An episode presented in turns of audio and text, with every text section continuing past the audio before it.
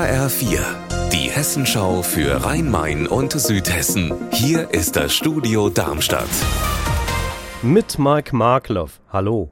Die Frankfurter Stadtpolizei muss unter anderem ermitteln, wenn jemand illegal Sperrmüll an die Straße stellt, wenn Kampfhunde nicht richtig gehalten werden und die Beamten überprüfen auch illegale Glücksspielautomaten. HR-Reporter Frank Angermund, doch laut aktueller Statistik verbringen die meisten Streifen der Stadtpolizei ihre Einsatzzeit im Bahnhofsviertel. Tatsächlich. Hier gibt es halt die meisten Beschwerden der Anwohner, sei es über Lärm, Müll oder Menschen, die auf dem Gehweg liegen. 2022 hat die Stadtpolizei allein im Bahnhofsviertel fast 2000 Personen kontrolliert. Die Polizisten finden Drogen, zum Beispiel in Kaugummiautomaten oder in Mauerritzen, und sehr häufig müssen sie Gehwege im Bahnhofsviertel räumen, weil beispielsweise Drogenabhängige ihren Rausch dort erleben.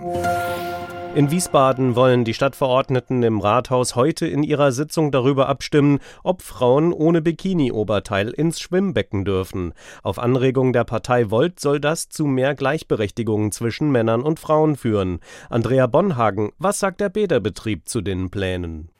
Die Bademeisterinnen und Bademeister sehen erstmal kein Problem, wenn die neue Regelung kommen sollte. Sie glauben gar nicht, dass viele Frauen auf Anhieb oben ohne schwimmen wollen.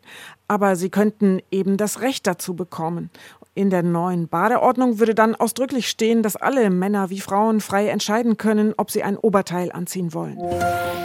In den ersten Monaten des Jahres ist wieder mehr geflogen worden. Das hat der Flughafenbetreiber Fraport vermeldet. 5,6 Millionen Passagiere im Juni. Noch einmal 11 Prozent mehr als ein Jahr zuvor. HR-Reporter Roman Warschauer, ist damit die Corona-Delle ausgeglichen? Nein, noch nicht ganz. Der Flughafen lag im Juni noch etwa 16 Prozent unter dem Niveau von 2019, also vor Corona. Aber im Juni wurden erstmals an einzelnen Tagen wieder mehr als 200.000 Reisende abgefertigt.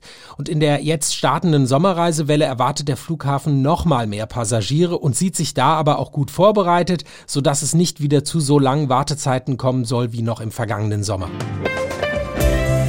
Unser Wetter in Rhein-Main und Südhessen. Heute gibt's wieder jede Menge Sonne. Aktuell zeigt das Thermometer 22 Grad in Brombachtal im Odenwaldkreis an. Ihr Wetter und alles, was bei Ihnen passiert, zuverlässig in der Hessenschau für Ihre Region und auf hessenschau.de.